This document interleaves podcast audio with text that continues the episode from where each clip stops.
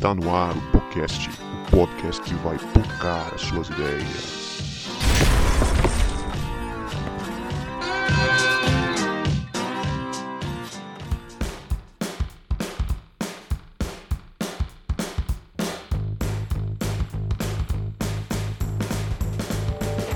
Para você que achava que a gente não voltava, a gente voltou e este é o podcast, o podcast que vai pocar as suas ideias. E o meu nome é Guto e eu estou aqui com o Cebola, que é o MC Catra do podcast, que tem um monte de filho, tem os filhos biológicos dele e os filhos que ele fez espirituais lá na igreja. É mesmo. É, isso aí, né? Novos pais aí, né? A É o modernidade. pai Abraão. Patriarca do podcast. É, é, né? Quem de nós, né, não tem, né? Eu estou aqui com o João Marcos, o cabra da peste, o melhor pai baiano de todos. Sai daí, doido. Sai daí. Esse sudestino que não sabe nem, Ó, Não sabe ó. geografia, não, esse Ó, cara. pai, ó. sabe nem a diferença de baiano e cearense, nem pernambucano. rapaz. Ó, pai, ó. Eu recomendo. Ó, pessoal, eu vou fazer uma propaganda aqui pública. Eu recomendo todos os sudestinos assistirem o vídeo Sudestinos do Porta dos Fundos. Por favor, assistam. e aí, galera, eu sou o João Marcos e tô aqui com o Guto, que é um pai tão babão que ele tá quase o Papai Pig. Papai Bobinho. Papai Bobinho. Pois é, galera, e este episódio é o episódio especial do Dia dos Pais, onde a gente vai trocar uma ideia e coincidiu de estarmos os três pais aqui da equipe, né?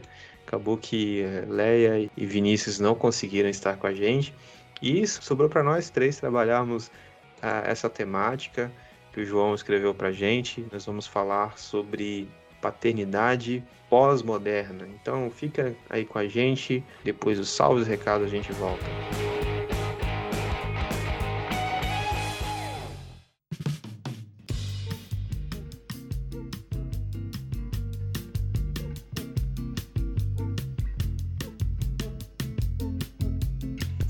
Meus queridos amigos e amigas, olha eu aqui de novo. E se você quiser saber como ganhar um salve especial, basta você interagir com a gente nas nossas redes sociais. Aproveitando o ensejo e já digo para você nos seguir no Instagram, é só você procurar por podcast pocando suas ideias. Sim, se escreve podcast e se fala podcast. E no Twitter é Podcast Pocando e no Facebook Podcast Pocando Suas Ideias. Lembrando que se escreve podcast, porque é como é áudio, não tem como a gente escrever. Então melhor falar do jeito que se escreve.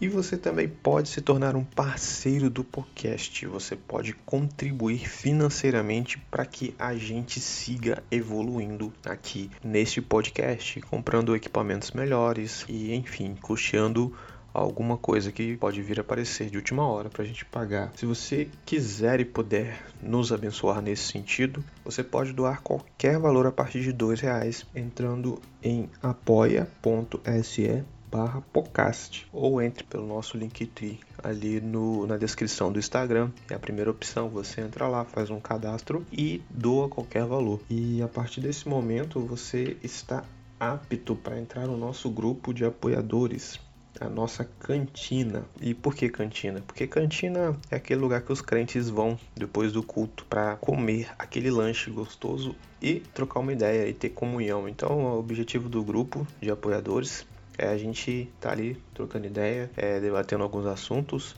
Enfim, é uma continuação do que a gente já faz aqui nos podcasts. E você pode ajudar muito a gente também divulgando os nossos episódios, compartilhando nos stories, nas suas redes sociais, mandando o link do episódio para algum amigo, para alguém da sua família, no grupo da igreja, que você ajuda demais a gente a divulgar o nosso conteúdo, que a gente faz com muito carinho, que a gente se prepara para fazer. Então, uh, ajude a gente aí, compartilhe a palavra do podcast. E semana que vem tem o Poucas Palavras, o podcast de devocionais do podcast. Então, dá um feedback pra gente aí se vocês estão gostando do Poucas Palavras, que vai ser muito legal. a gente saber e construir esse podcast junto com você. Então, aproveita o episódio aí que tá muito legal.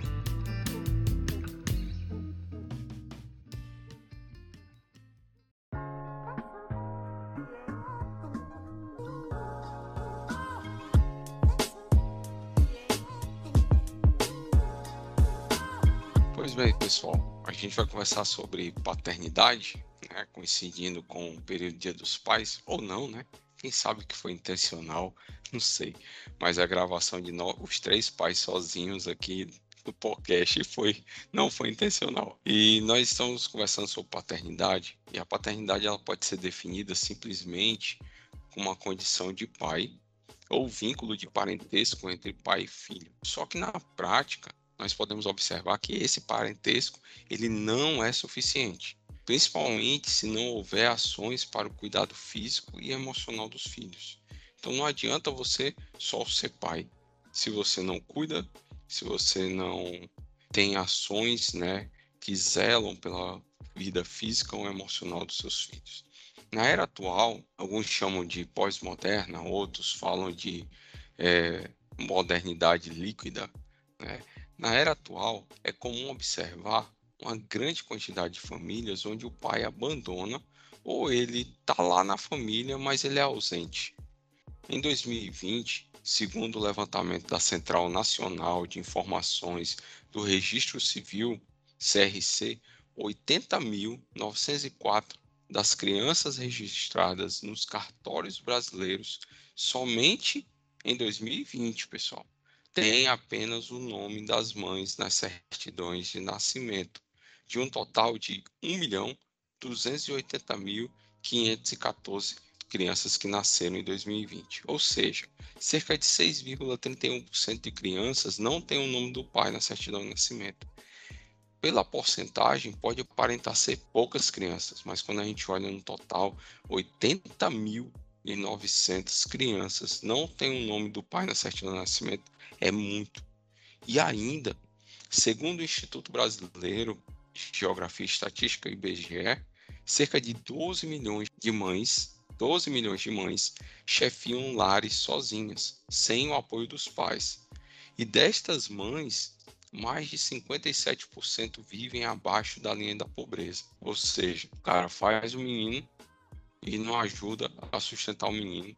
E para completar, mais de 50% dessas 12 milhões, ou seja, mais de 6 milhões de mulheres que sustentam a casa sozinhas, estão abaixo da linha da pobreza. Então, diante desses dados alarmantes do nosso episódio, né, com os três pais aqui do, da equipe do podcast, não sei se a gente vai, pode servir como modelo, mas a gente vai tentar dar algumas dicas e qual deve ser o papel da igreja no combate a essa paternidade pós-moderna. Muito bom, muito bom. Muito bom não, né? Preocupante. Preocupante, os dados mesmo. aí que João Marcos trouxe.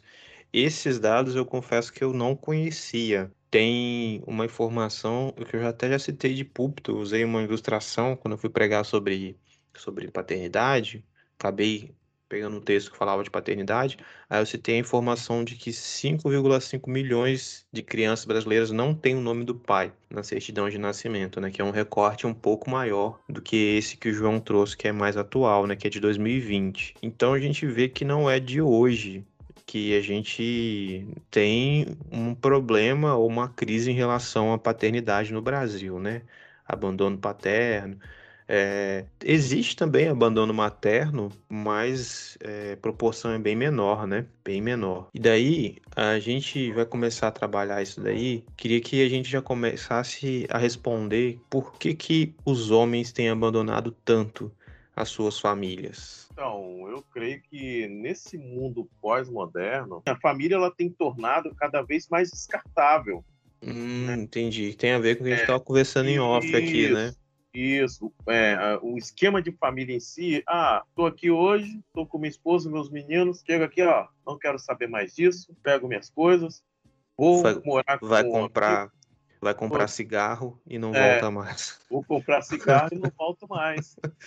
Mas é. Tô, ri, tô rindo, mas tô de nervoso.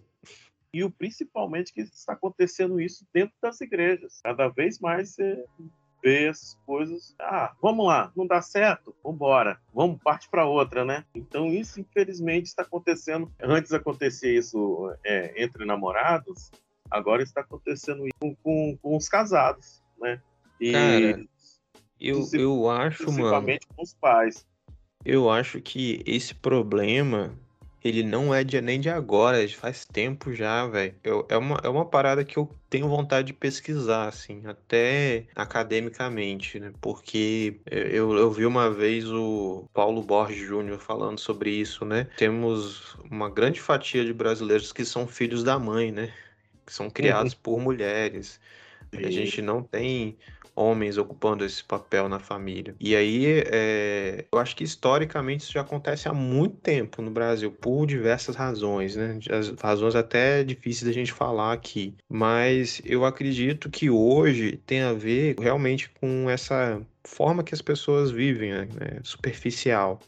Uhum. A época é superficial. Como o João Marcos falou do, do termo do Bauman, né? Modernidade líquida.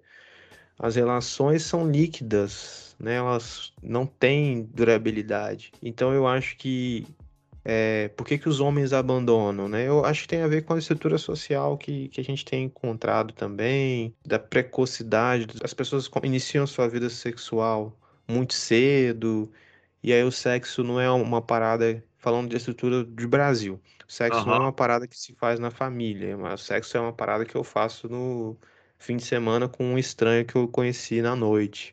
E aí dessa desse encontro nasce um ser humano, né, que não pediu para nascer e vai crescer numa família sem pai. Mas enfim, tem muita coisa, cara, por trás aí. Muita, muita coisa. E eu, eu, como trabalho na área da justiça, eu vejo muito as mulheres lá chegando e, ó, pedindo mesmo para retirar o nome do, do, do, pai biológico do, do da certidão. Caraca, velho. Bizarro, né? É, e, e, e, vendo demais mesmo, porque o cara só fez, não colaborou com mais nada, entendeu?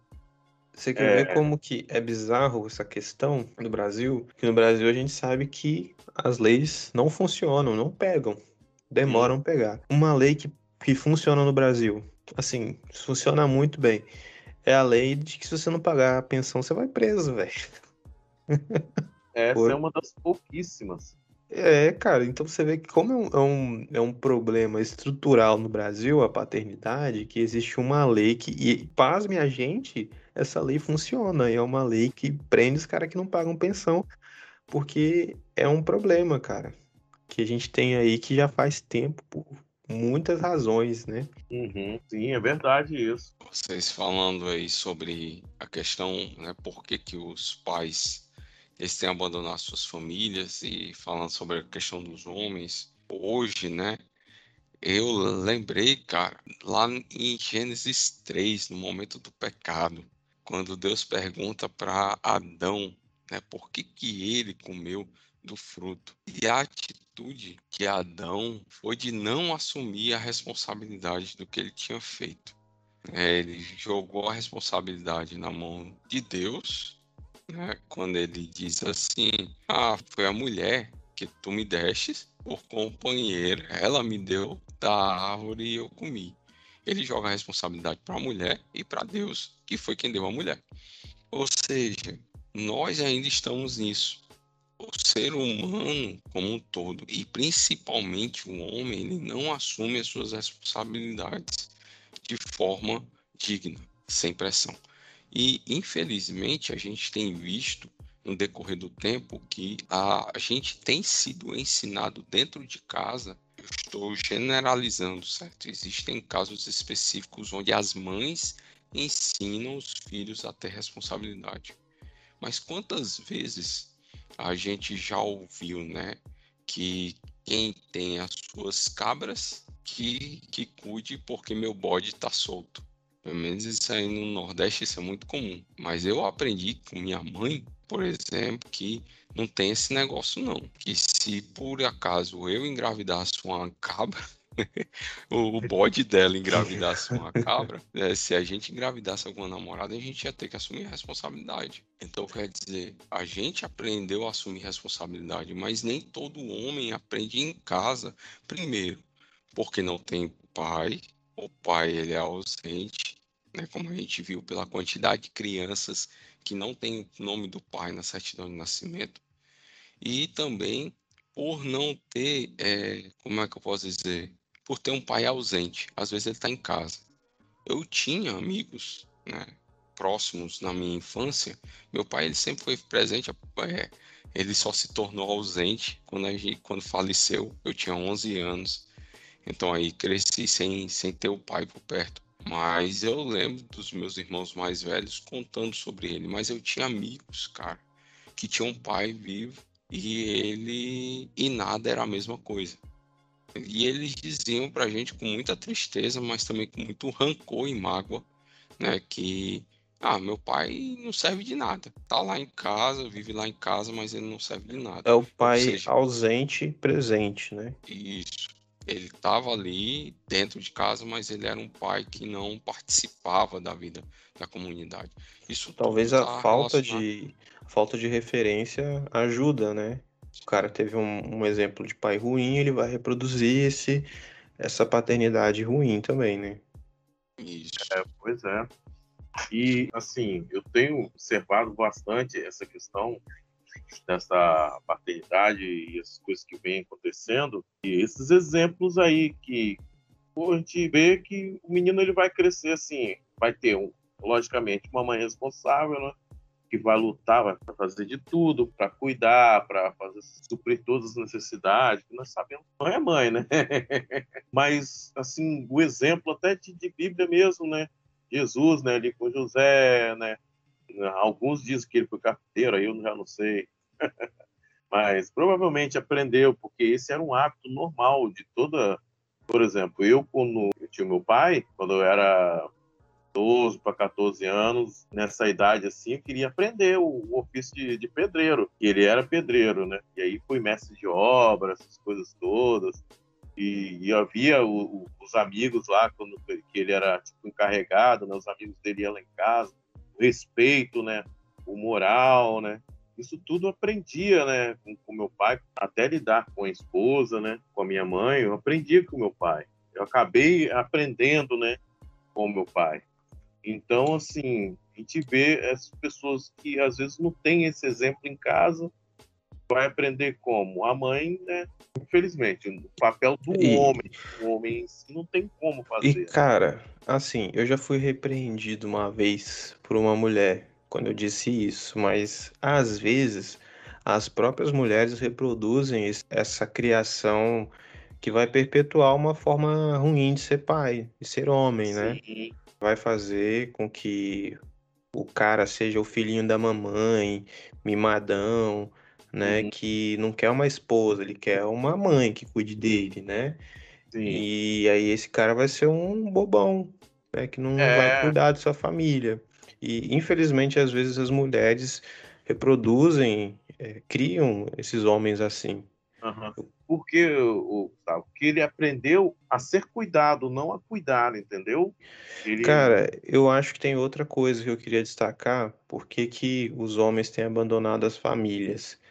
Eu acho que tudo isso faz parte da nossa construção social também.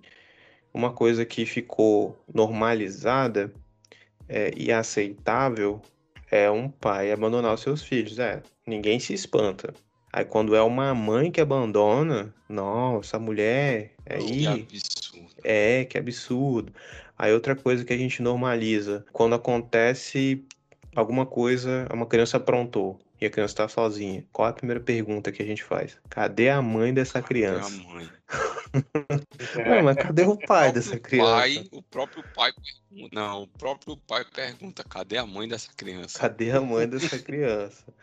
sabe? E outra coisa que é estranha em, em decorrência dessa, né, dessa normalização, desse abandono, eu senti muita dificuldade quando minha filha nasceu, quando eu falava, não, eu cuido da minha filha.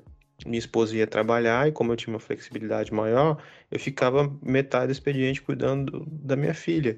As pessoas ficavam, mas como assim? Estranhavam, né? Estranhavam demais. E quando você chega com um bebê, sendo homem no lugar, as pessoas ficam olhando, te acham incapaz de fazer isso, sabe? E, e- mas quando chega uma mulher com um bebê, é tranquilo. Então, eu acho que tá nas bases da, da nossa sociedade, cara. A gente normalizou algumas paradas que não tinha por que a gente normalizar. há 13 anos atrás eu passava por isso que, que você passou aí. Zé. Hoje, sim, hoje é normal, mas assim, 13 anos atrás, eu, com o meu menino, eu levava ele para a escola, eh, fazia as coisas e tudo mais. O pessoal ficava, nossa, você faz isso? Né? Tipo assim, né? Mas isso aí, normalmente, quem faz é a mãe, né? Participa de reunião, de, de escola, normalmente, né? Nossa, tem um pai aqui, aqueles olhares, né? E por outro lado, as mulheres, nossa, que bom que ele participa, tal. Nossa, queria muito que meu marido fosse assim, participasse. Que as pessoas elas acabam realmente vendo por esse lado, né? Que, nossa, aquilo normalmente não é um papel do pai, né? O papel do pai é o quê? É, é ir comprar cigarro e nunca mais voltar. É, é sair de É, casa e bicho. pagar 200 Não, é conto de é- pensão. é- É como eu falei, né? As Pô. coisas muda- mudaram muito, né? Mudaram muito, né? Porque na, é, as épocas, né? Meu pai também nunca foi em reunião de escola, mas ele procurava saber, né? E aí, como é que tá os meninos na escola? Porque normalmente eu quero, o pai saía para trabalhar, a mulher que era a cuidadora do lar, né? Hoje em dia os papéis eles estão iguais praticamente, né? Então vai lá, É. ó, você- tem essa flexibilidade, vai lá você, entendeu? João tem a flexibilidade, então vai lá você, João. hoje. Interessante, cara. Essa questão da normalização, Fabrício, só te cortando um pouquinho, Hã? que a gente ajuda as mulheres no cuidado dos filhos. Vocês já perceberam isso? A gente não ajuda, ajuda, a a gente não ajuda. cria os filhos, a gente Não, ajuda. é, a gente Eu- ajuda. Cara, a, pra sociedade é assim, o homem ajuda. Teve uma vez que o meu vizinho olhou pra minha esposa, a Ruth era pequenininha, olhou pra ela, não, a Esther era, menorzinha, bebê, e a Ruth estava junto. Ele olhou pra Rita e, e perguntou pra ela: Vem cá, ele ajuda a cuidar das meninas? Eu olhei pra ele: Não, eu não ajudo, não. Eu faço a minha parte. Eu sou pai. Ele ó, olhou assim, meio estranho pro meu lado, né? E isso me causa uma revolta que no Dia dos Pais, eu acho, teve um, um ano aí que eu escrevi um, um texto lá no Instagram, justamente falando sobre isso. Não ajudo a cuidar das minhas filhas. Eu cuido delas. E se a minha esposa não pode preparar o alimento e eu posso parar o que eu estou fazendo para ir preparar, né? Então eu vou fazer.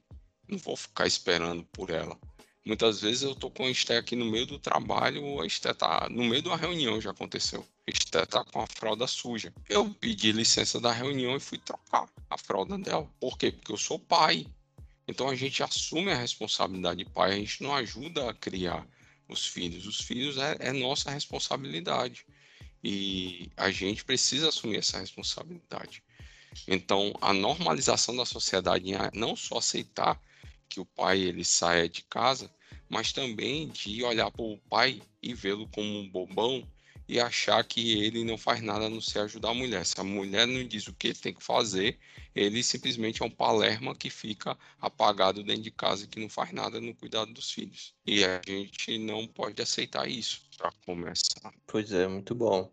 Eu realmente, cara, eu, quem sabe eu vou dar uma estudada nisso futuramente, né? Nas bases dessa sociedade no Brasil que quem manda é o homem, mas quem cuida é a mulher, né? Então, pretendo estudar isso futuramente. Mas aí, na pauta aqui Vamos João escrever um livro, Guto, eu e você sobre isso. Pô, velho, a gente tá cheio de ideia de, de livro pra escrever, a gente nunca para pra, pra, pra escrever. Brincadeira. É complicado, é Eu tô, complicado. tô com umas três ideias de livro, cara, pra escrever e nu- nunca saiu nada. Preciso finalizar alguns ciclos da minha vida porque tá difícil. Mas quem sabe depois, quem sabe em 22 eu consiga iniciar, né? A gente tem o Quem é Você na, na fila do pão, né? Pra escrever. E tem esse livro aí de paternidade agora, hein? Aí, quatro ideias É. de livro.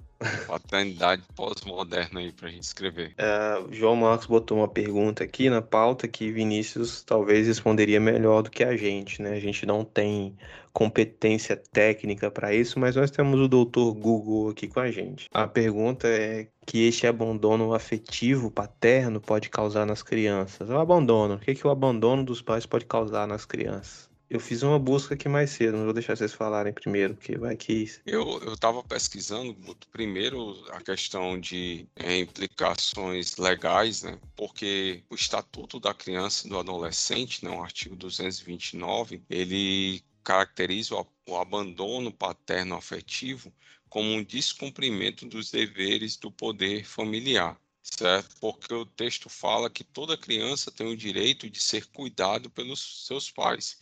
Isso sempre teve presente no ordenamento jurídico. Isso é Charles Bica, que ele é presidente da Comissão de Defesa dos Direitos da Criança, Adolescente e Juventude da OAB do Distrito Federal. É, ele fala que o impacto do abandono afetivo ele gera consequências para os futuros adultos que crescem com o trauma de terem sido abandonados, é. além da sobrecarga das mães solos, né? As mães que criam os filhos sozinhos que enfrentam a tripla jornada diariamente. Ou seja, a consequência para a sociedade ela é grande por afetar diretamente as crianças e torná-las futuros adultos traumatizados, além de também gerar uma sobrecarga na vida das mães, atualmente. E é interessante, cara, que é, tendo experiências próximas aqui, a gente pode perceber primeiro que a criança ela cresce com um sentimento de abandono ela cresce se sentindo abandonada, desprezada por alguém. E isso pode causar esse sentimento baixa autoestima, pode apresentar, né, relação com o sentimento de solidão. A criança vai se sentir sozinha no momento de dificuldade. Ela teria duas pessoas que poderiam ajudá-la. Às vezes ela só vai ter um, entendeu? Então isso causa às vezes um medo excessivo nas crianças e esse excesso de medo ele leva algumas a se retraírem, a evitar participar de atividades com a turma, né, na escola, e a desenvolver a, até síndrome do pânico e traumas emocionais. Isso pode ser desenvolvido por conta dessa questão do abandono. E quando a pessoa vai crescendo, ela termina criando um certo rancor, certo? Ela guarda uma mágoa, um rancor por aquela pessoa que abandonou.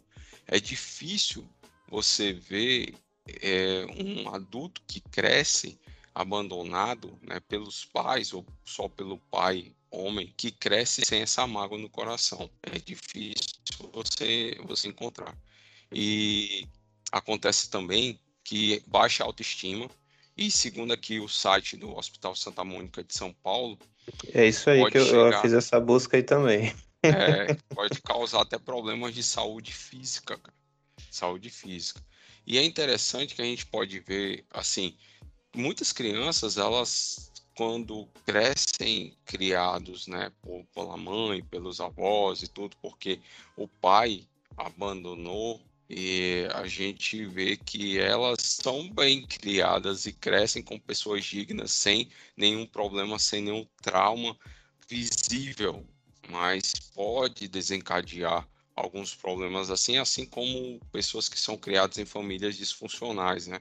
Que mesmo tendo pai e mãe, tem esse problema. Mas é, é tem problemas. Né? Mas eu, uma coisa, cara, que é bem interessante, só para encerrar minha, minha fala, é que quando, por exemplo, muitas mulheres, quando crescem, elas são abandonadas pelo pai, elas criam um sentimento, por exemplo, eu não vou querer casar né? Ou então, para mim vai ser difícil casar, porque eu não quero que meus filhos passem pelo mesmo problema que eu passei. E quando é homem, cresce sem o senso de responsabilidade paterna porque não teve um pai ali atuando diretamente. São alguns exemplos. É, de maneira prática, assim, eu, eu vi dois relatos sobre isso, né? De uma, uma moça que tinha sido abandonada pelo pai ou ela não se sentia amada o suficiente começou a namorar o, o, rapaz, acabou engravidando esse rapaz. E aí ela fala assim: Puxa, eu, eu só queria um abraço e fiquei grávida. Então ela tinha uma carência muito grande afetiva que ela acabou direcionando isso para o sexo ou o relacionamento que ela teve levou para o sexo. Né? Então a gente vê uma, uma galera fragilizada emocionalmente ou mulheres fragilizadas emocionalmente por uma ausência paterna que acabam sofrendo com relacionamentos, né? No futuro, enfim. Vinícius aqui ele poderia dizer para a gente bem melhor, né? Mas essa descrição que o João trouxe para a gente aí, eu achei bem rica também. Isso. E eu curto só um exemplo assim, né? Eu vou falar, tentar resumir bastante. Eu tenho um amigo meu no trabalho e o que, que aconteceu? Ele foi justamente abandonado, né? Tem a, a, a família, né? Essas coisas. Aí hoje em dia ele é casado, só que tem justamente essa dificuldade aí. Ah, ele já conversou comigo, né, várias vezes, falando que a esposa dele estava querendo engravidar. E, e aí, quando ela começa a tocar nesses assuntos, ele falou que ele fica quase uma semana sofrendo fortes cólicas, e só em pensar no que ele passou, né?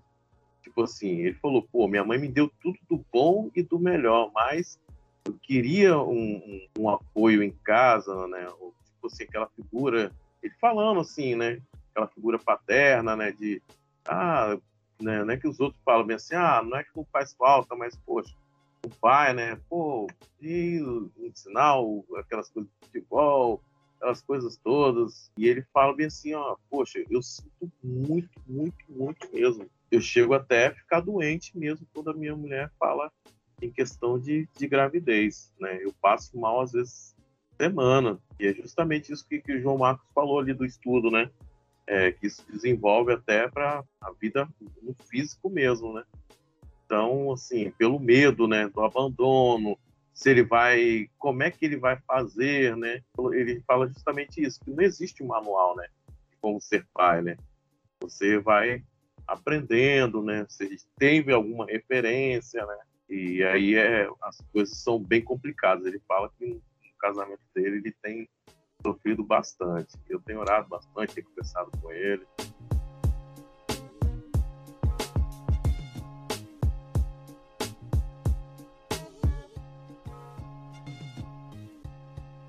Agora a gente vai partir para um, um modelo bíblico de paternidade.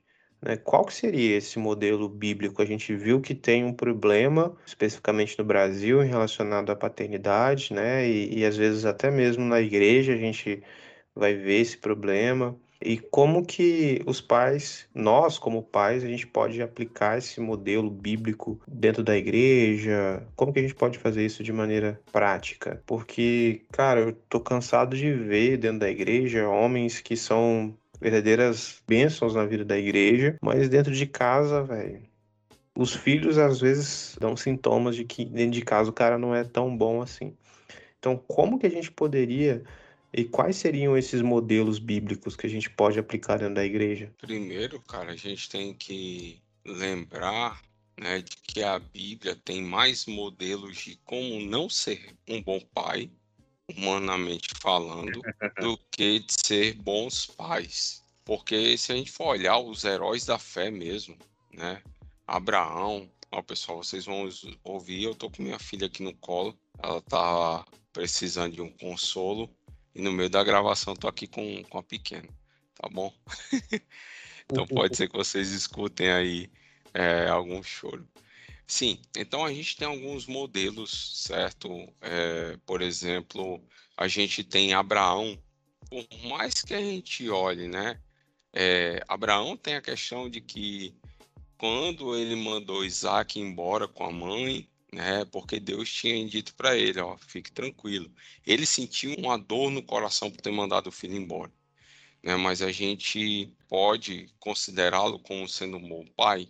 Talvez não né? Uma referência de um pai que abandona um filho. É, ele foi um bom não. pai pro, pro Isaac. Isaac. Agora o Isaac cresceu um, é, mas o, o, Isaac ele cresceu e se tornou um filho da mamãe. Comum, filhinho da mamãe, né? Era o queridinho da mamãe.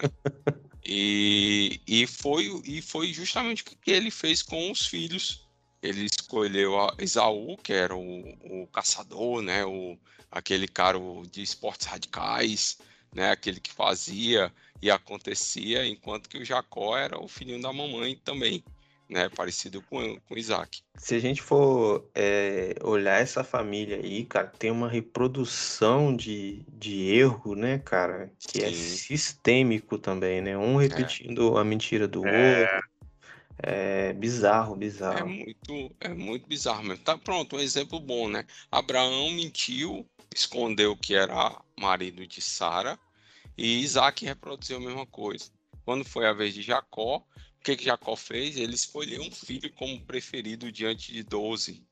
E fez com que os outros dez filhos, né? Que na época Benjamim não era nascido, ou se era nascido não tinha idade para ir para o campo. Ele fez com que esses dez filhos se revoltassem, querido. Então, a gente vê uma falha de paternidade. Então, a gente tem exemplos aí, né? Você não ensinar seu filho a mentir, né? Você não escolher o filho preferido, são exemplos, né? Que a gente Ô, pode João, tirar. Davi, Mas eu Tá. acho que assim, fica pra gente, se você teve um, um exemplo de pai negativo, não reproduza isso adiante. Não É, é. reproduza, cara. é, essa é um- uma ótima conclusão que a gente pode tirar. Só continuando aqui o raciocínio dos pais maus, eu quero chegar nesse grande homem que foi Davi, né?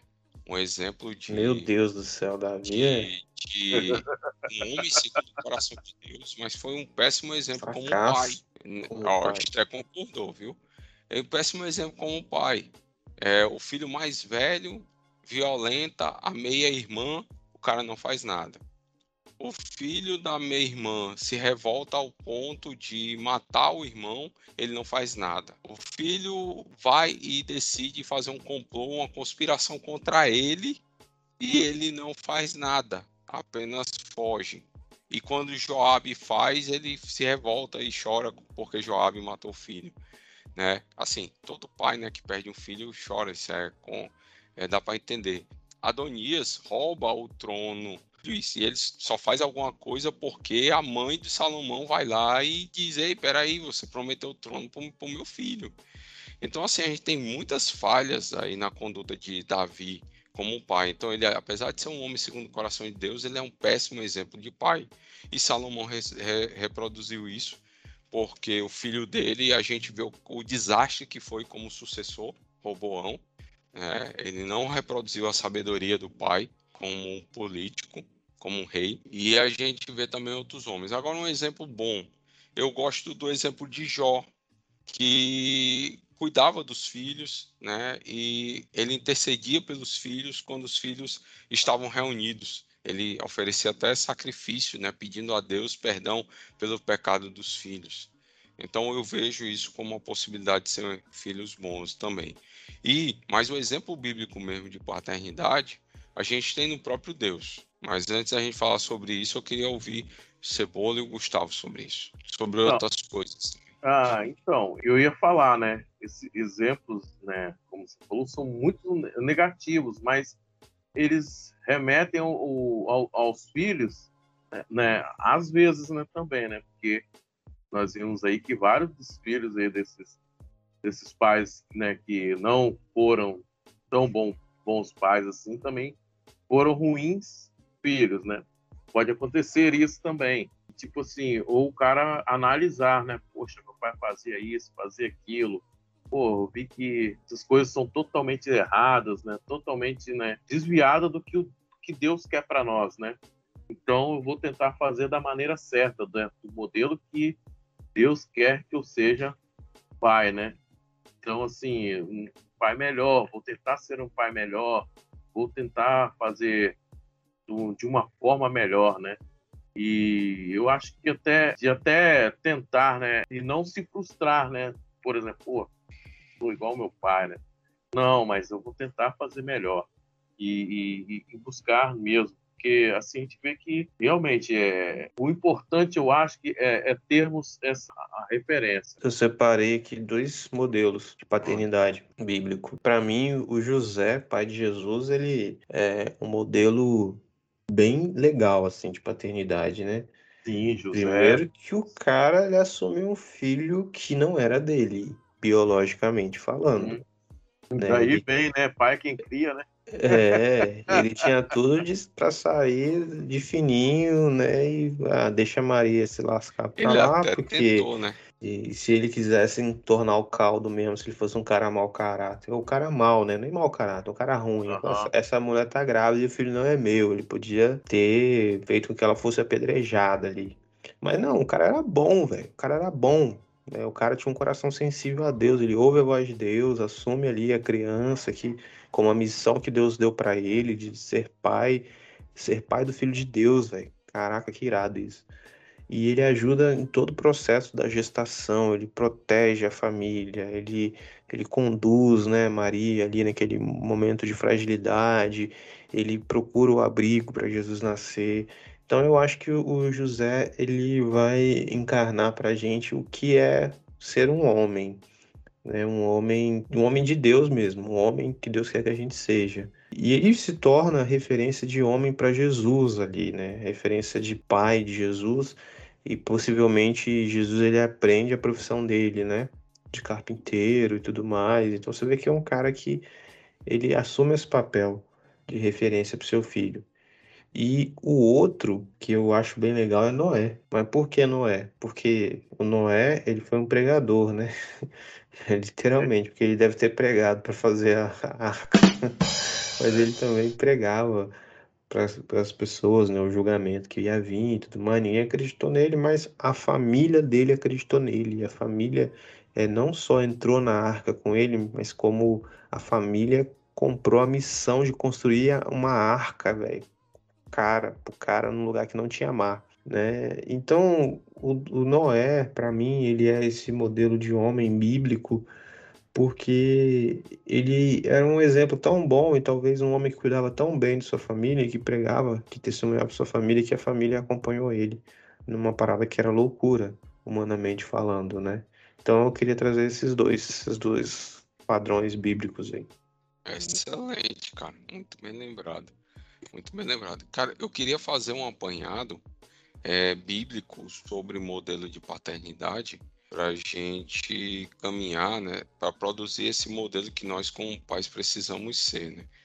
E aí eu me lembrei do texto lá de Efésios 6, né, que diz que pais não provoquem, 6,4, não provoquem os seus filhos à ira, né? Mas tratem de, de, de criá-los na disciplina e na admoestação do Senhor. Algumas versões diz é, criem-nos segundo a instrução e o conselho do Senhor. E é interessante que essa parte de não irritar, você provoca no seu no filho, não irritar seu filho, não é você fazer raiva a ele não. E nesse sentido aqui de irritar é tornar ele colérico, uma pessoa iracunda, né? Provocar na, no filho um impulso violento contra o ofensor. É você provocar ao ponto dessa pessoa querer lhe matar. É isso que a palavra irritar e que o texto está querendo dizer. E ele diz: antes disso, antes de você criar essa raiva, essa ira no seu, no seu filho, você crie segundo a instrução e o conceito do Senhor. Então, a gente pega esse gancho, né? Que, de acordo com a palavra, nós precisamos ser pais é, que não provocam a ira dos filhos e, pelo contrário, cria na instrução do Senhor. Outro texto também que eu quero trazer, que aí vai provocar já uma resposta na, na próximo, no próximo ponto da nossa pauta, é que a gente precisa criar os nossos filhos, né? governar bem a própria casa. O homem é aquele que governa bem a própria casa junto com a sua esposa, cria os filhos sob disciplina, né? não é sobre castigo, é sobre disciplina. Disciplina é você ensinar, é você corrigir. Né? E disciplina com todo respeito, como está lá em 1 Timóteo 3, 4 porque a gente precisa aprender a governar a nossa casa. E lembrar que nessa questão de na parceria com a mulher no governo da casa, lembrar que a submissão ela é mútua. Efésios 5, 21 fala: sujeitem-se, né? sejam submissos uns aos outros no temor a Cristo. Então não é o homem ele não se coloca numa posição de superioridade na casa e hierarquia. Ele está junto com a mulher nesse cuidado, nesse papel né, de criar os filhos sob disciplina. E lembrando daquilo que está lá em 1 Coríntios 13, que é a questão de amar nossos filhos sem, sem inveja, tratando de forma bondosa, sem ser arrogante, né, se portando com decência diante dos filhos, não buscando seus próprios interesses, mas buscando os interesses, cuidando para que os filhos sejam disciplinados naquilo que é bom para eles, que a gente não aceita injustiça, pelo contrário, a gente busca a verdade.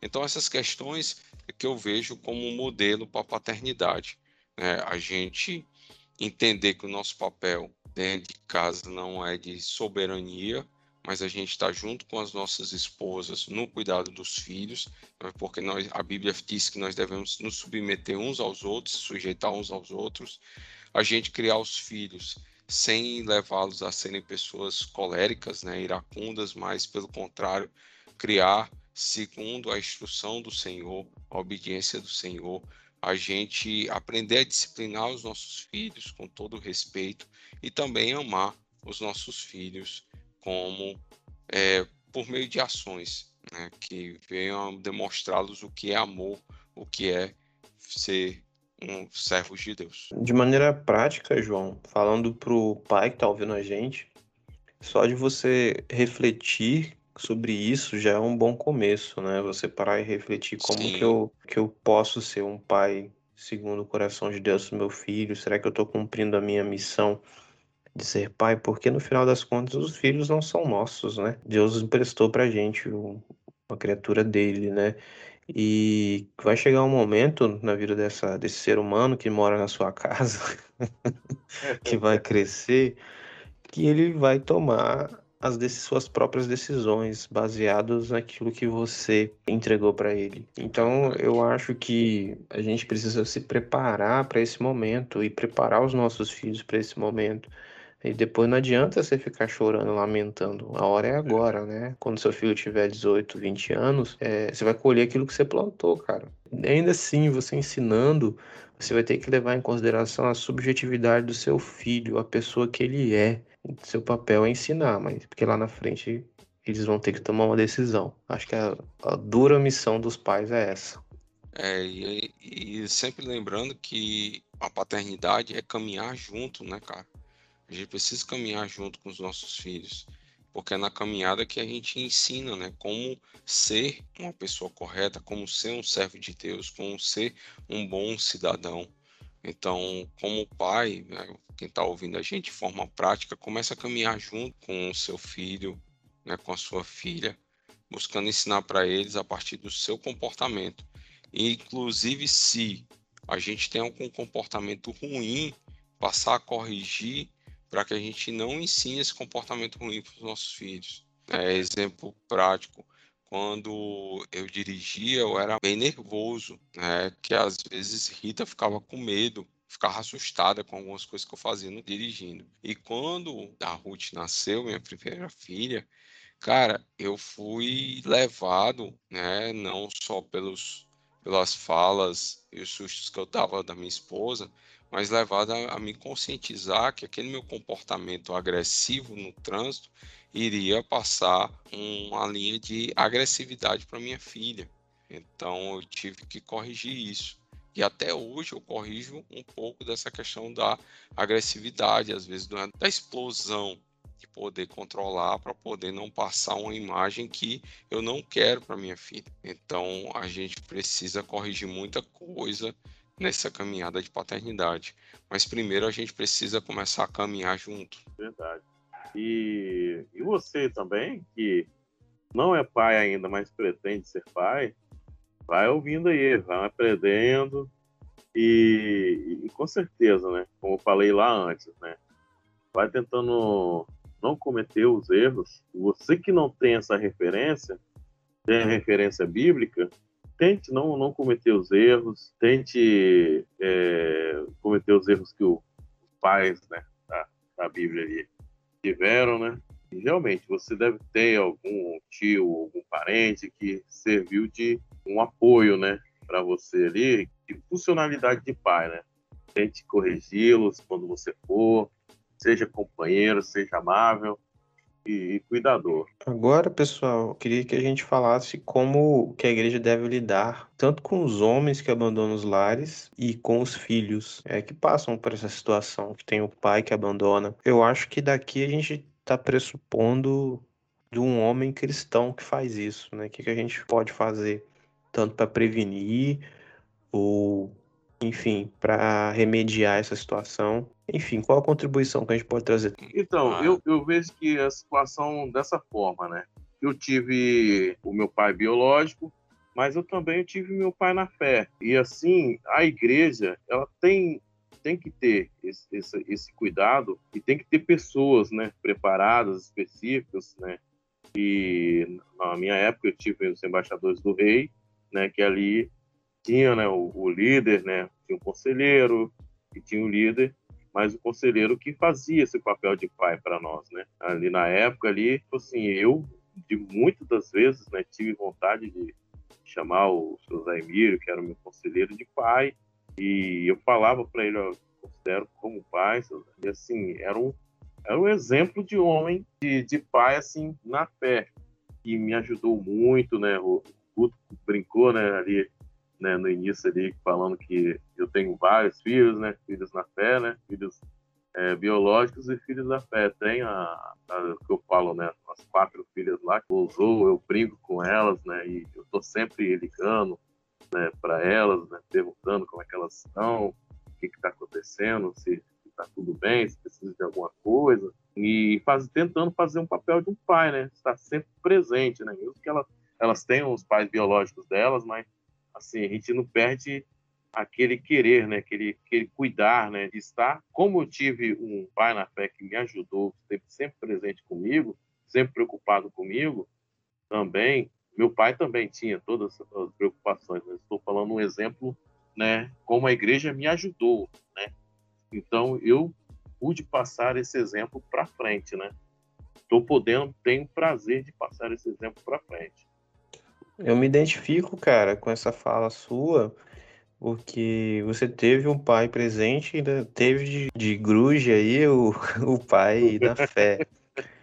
E a igreja, para mim, foi essa, esse ambiente acolhedor que, que eu não tive um pai presente, cara. O meu pai, ele não foi esse cara, né, que, que foi como José aí e tantos outros exemplos bons que a gente viu aí.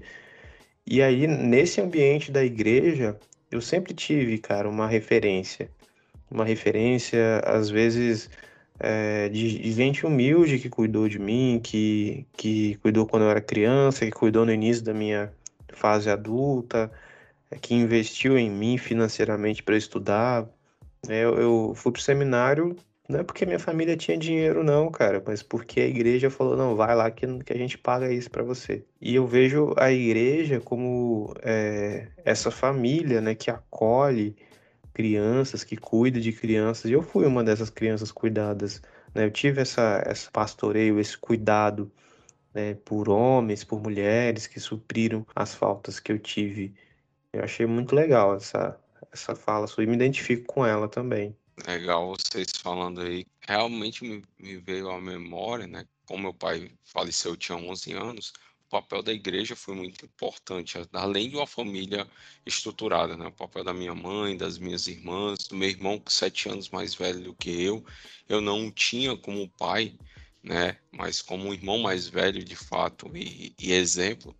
Teve até uma época que eu tinha algumas coisas iguais a do meu irmão. E ele ficou brincando, pô, cara, tu fica me copiando, não sei o que. Eu disse, pô, brother, tu é meu irmão mais velho, é minha referência. Nunca mais ele zoou com isso, né? Tu é minha referência, é claro que eu vou copiar. Eu tava zoando ele, mas é uma verdade, né? E eu lembrei de um amigo meu que ele é, é um fera na linguística, mas porque ele tinha um pai ausente, mas na igreja ele foi adotado pelo pastor e por alguns diáconos mais velhos. Tanto é que você olha um cara que é mais novo do que eu e tem um jeitão de ser mais velho do que eu, porque ele cresceu com pessoas mais velhas. Ele aprendeu grego, hebraico com esses caras na igreja. Hoje ele é professor de latim e de outras coisas na área de letras na universidade, porque a igreja teve esse papel de paternidade com ele. Né? Então, eu acho que nós, como homens, né, podemos adotar esses filhos na fé como exemplos de, de paternidade e presente ali, que acompanha, que discipula, que cuida, que ensina, que caminha junto. Mas também uma coisa que eu trago aqui para a igreja é que a gente precisa se preocupar com a liderança. Sinceramente, primeira coisa, se a nossa liderança não estiver refletindo dentro de casa, dentro das famílias, o papel de paternidade, a gente precisa cortar essa liderança para que ela seja disciplinada a aprender a cuidar de casa. Eu falo isso. Eu acho que o Paulo fala, né, cara? O Primeiro Timóteo, capítulo 3, ele diz, ó, que o pastor tá falando pro bispo, eu gosto de falar isso para liderança, governe bem a própria casa, criando os filhos sob disciplina com todo respeito. E eu acho que pois ele se repete alguém isso não sabe governar a própria também. casa, como cuidará da igreja? E para o diácono, ele diz aqui, aqui o diácono seja marido de uma só mulher e governe bem os seus, próprios, os seus filhos e a própria casa, pois os que desempenharem bem o diaconato alcançarão para si uma posição de honra e muita ousadia na fé em Cristo Jesus. Mas isso não é só para diácono e pastor, isso é para toda a igreja, todos os homens e principalmente para a liderança. Então, como, como igreja, cara, eu acho que a gente precisa cuidar desses líderes que não são boas referências de paz. Porque, primeiro, a gente precisa cuidar deles, precisa tratá-los, e se eles não querem ser uma boa referência de pai, não querem mudar o seu comportamento, é, sinto muito é o que Jesus falou lá em Mateus 18, né? Você vê o cara errando, vai lá e conversa com ele. A pessoa errando, o irmão, se ele não aceita a sua palavra, você chama, vai conversar de novo, chama mais dois. E se ele não aceita a sua palavra, leva isso diante da igreja. E se ele não aceitar a palavra da igreja, corta fora, né? O considera como um publicano, um gentil e publicano. Então, a gente precisa tomar essa postura como, como igreja, se preocupar que a nossa liderança tenha um bom comportamento, porque só aí a gente vai poder tratar né, os homens que abandonam seus lares e também cuidar dos filhos que são abandonados. Ô, João, só de, de existir no nosso meio, abandono paterno já é uma vergonha, cara. Sim. É uma vergonha. É, tanto violência doméstica também é uma vergonha. Isso já é um sinal pra gente de que o nosso discipulado ele é. A gente fracassou em ensinar as pessoas a obedecerem a Jesus, tudo que ele tem nos ensinado, né? Então a gente é, precisa ensinar os homens a serem homens de verdade, né? Esse padrão bíblico que a gente já falou aqui. E eu lembro de uma fala do pastor Neil Barreto que fala que para ser homem de Deus tem que ser homem primeiro. Uhum. Então a gente é, vive também uma crise na masculinidade, né? A gente precisa ensinar esses caras a serem homens, né? Não estou falando em masculinidade tóxica, é que essa masculinidade do prende as suas cabras que meu bode está solto, né? Então a gente precisa ensinar os homens a serem homens é, e ser homem de verdade é ser como Jesus. Jesus Jesus jamais levantou a, a voz para uma mulher, que dirá a mão para uma mulher.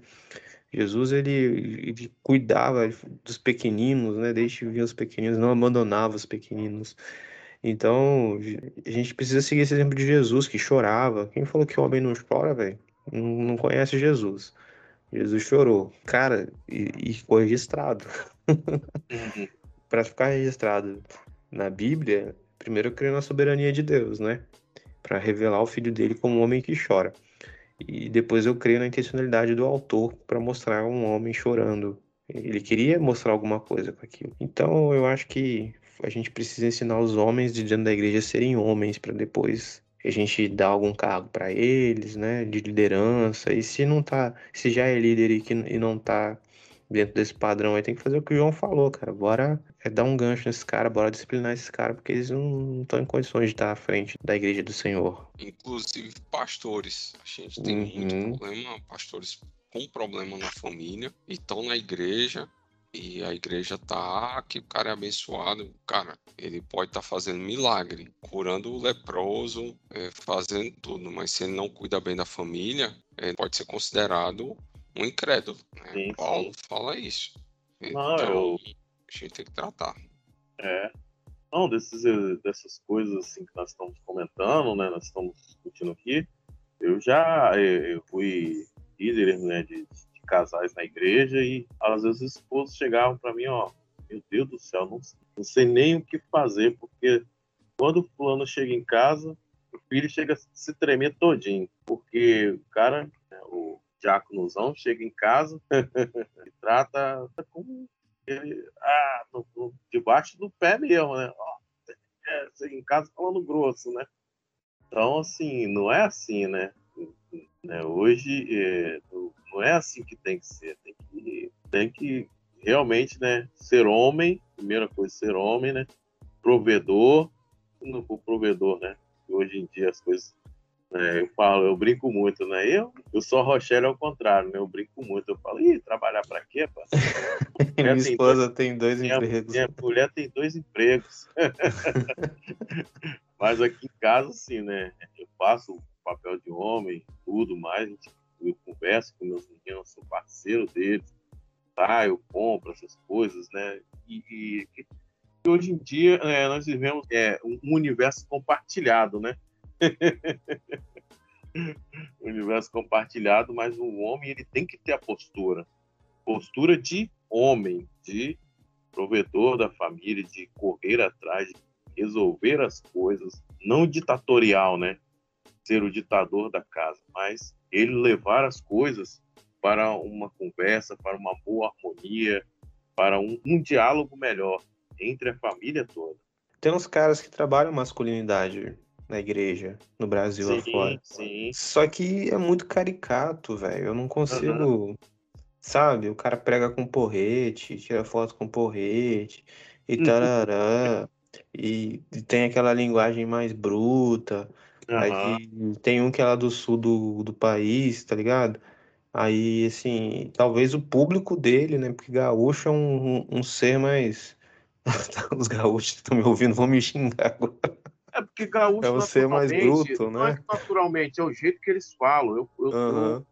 eu, eu conheço vários gaúchos que eu converso, os caras Mais ignorante. Parece que os caras são estúpidos, ignorantes mesmo, mas não, é, o- Pois é, o- é, cara.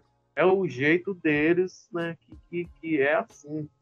Não é Pois que é, cara. estúpido, ignorante, mas Eu eles- acho que a gente tem que trabalhar a questão da masculinidade, mas sem essa caracterização, né? Que fica Aham. parecendo uma, uma, sei lá, não fica legal. né? E eu não vejo Jesus pregando com um porrete na mão, Jesus indo pro stand de tiro, dando tiro para afirmar sua masculinidade. Eu acho que o homem tem que proteger a família, tem que cuidar da família, como a gente viu o exemplo de José ali. Não que a mulher não, não, não possa trabalhar, muito pelo contrário, eu acho que é necessário hoje se trabalhar. A gente fala um pouco sobre isso no episódio Lugar de Mulher Onde Ela Quiser, porque os tempos mudaram, né? Mas eu acho que a gente tem que trabalhar masculinidade de uma forma mais natural e leve, né? Sim, sim, sim. A gente tem que desnormalizar algumas coisas que estão normalizadas, né? Como o homem ser um bobão, bobalhão, né? Uhum. Como a gente já falou. Mas a gente caminhar pro final já, porque já tem uma hora e quinze de gravação.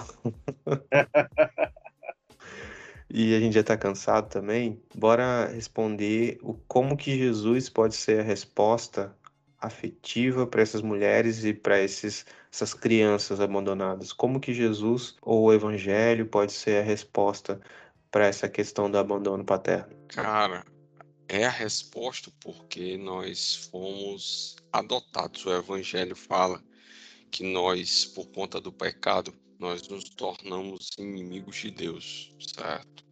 E por conta de sermos inimigos de Deus, nós somos fomos condenados a viver no abandono, né? É pesado a gente falar isso e debaixo da ira de Deus. E aí, o que que Deus fez? ele nos amou tanto ao ponto de nos dar o seu único filho, para que todo aquele que nele crê não venha a perecer, mas tenha a vida eterna. E não só isso, todo aquele que crê, ele se torna filho de Deus. Ou seja, a gente passa de inimigo para ser filho de Deus. Então, qual, como é que o evangelho pode ser uma resposta afetiva? Porque Deus, ele é amor. Ele é aquele que busca o ser humano para transformá-lo, para o homem e a mulher, para que quando crê em Jesus como filho de Deus, ele seja transformado em filho e faça, faça parte de uma família. E essa família vai ter um lar eterno, que é o novo céu e a nova terra. Amém. Bom, eu digo, né, e vou simplificar, né, a palavra que o nosso Pai nos deu, né, que estará conosco todos os dias até o fim. Então, que você seja presente na vida dos seus filhos até o fim. Seja um pai presente, procure estar com ele, usar sempre o exemplo de Deus, Pai, esteve conosco. Está sempre nos orientando, deixou o nosso consolador, nós está nos consolando e nós vamos ser cada vez mais pais melhores, usando o exemplo de Deus para conosco. Queria só complementar, Guto, antes de você falar, uma coisa que a gente pode levantar quando é abandonado pelo pai, né? Ou então as mulheres que ficam sozinhas para cuidar e perguntam por que, que Deus permitiu isso, se Ele é amor, se Ele me ama. Diz que eu queria dizer algo que eu ouvi ontem na mensagem lá da igreja, né? Que Deus ele participa do nosso sofrimento, Ele sofre com a gente, né? Então a gente não fica sozinho no meio do sofrimento. Deus está com a gente. E ele está justamente com a gente para nos consolar, para eh, participar daquele momento, sentir a dor e nos dar o consolo. E nesse consolo vem a promessa que a gente acabou de falar. Eu ainda queria citar só o. Eu, eu até separei aqui, João, na minha pauta, aqui, esse texto que você citou primeiro de, de Gálatas, né? Que nós somos, nós recebemos a adoção de filhos e porque vocês são filhos, Deus enviou o Espírito aos seus corações, ao qual clama Abba Pai. Né? Então a adoção é uma parada que tem que estar no nosso DNA, né? A gente tem que adotar esses órfãos a, abandonados pelos pais e, e demonstrar uma paternidade espiritual e, e material para eles também. Né? Mas eu quero citar só um versículo para encerrar minha fala, que é Salmos 68, 5 que diz que pai para órfãos e defensor das viúvas é Deus em sua santa habitação. Esse versículo ele me marca muito, cara. Porque quem são os órfãos e as viúvas do século 21, senão as mães solteiras que criam seus filhos sozinhas, né? Então, cara, a gente tem às vezes diante de nós um, um grupo que está no coração de Deus, né? Que ele, ele, é, ele é o pai desse, das viúvas e dos órfãos. E que Deus assim nos faça, é, nos faça que a gente seja fiel a essa missão. Nós somos chamados para a paternidade, cara. E Deus ele, ele, escolheu se revelar ao mundo como pai. E, e ele deixa a gente também ser chamado de pai. Olha só, cara, que responsabilidade, né? Então a gente tá com a missão de, de ilustrar para as pessoas o que é um pai de verdade, ou a gente continuar reproduzindo esse padrão tão ruim que, que é feito aí, né? Que muita gente sofre com abandono. Então que Deus assim levante homens para serem pais espirituais, pais que cuidem de fato, né, e não abandonem, né? Eu acho que abandonar e ser pai, eu acho que é contrassenso. Não, não faz sentido nenhum isso. É, você está negando a natureza da palavra pai, porque como João disse, né, o pai sofre com a gente, o pai está ali, o pai não abandona. E é isso, pessoal. Espero que essa reflexão aqui, né, conjunta de, de Dia dos Pais, nesse episódio, do nosso coração, falando um negócio bonito agora, do nosso coração para o seu coração, né, que chegue ao alcance você aí, Você que é pai, você que é filho, você que um dia vai ser pai, você que é mulher e, e talvez é, esteja procurando um pai para os seus futuros filhos. é, que Deus, assim, use tudo isso que a gente falou de alguma forma para abençoar a sua vida. Não, mas é, é interessante isso mesmo. Amém. Essas mulheres, né, que estão procurando aí uma pessoa para ser pai dos futuros filhos, que olhe realmente, né? Olha o caboclo, né? caboclo. O... E eu acho que é um, um, Olha, olha a figura, né? Olha a figura, olha o exemplo de vida que ela é, né? E é um padrão legal para as minas que estão solteiras aí, você olhar pro caba e falar, pô, esse cara aí vai ser um pai, um bom pai. É maneiro né? esse cara. Aí se a resposta for sim, quer dizer que pode ser que é um cara para você considerar é. um namoro, né? Quem sabe? é isso aí. Isso aí, podemos terminar então, senhores? Podemos, podemos. Podemos, sim. Então, um abraço no seu coração, compartilhe isso e feliz Dia dos Pais para você que é pai, para você que é filho. Honre seu pai aí. É isso aí. E é isso aí. Um cheiro no seu coração. Que isso. Um cheiro, galera. o cara tá plagiando todo mundo, João. É, Rapaz, juntou aí o teu com o do Pin e o meu. Pô, parabéns. Parabéns pela criatividade, cara.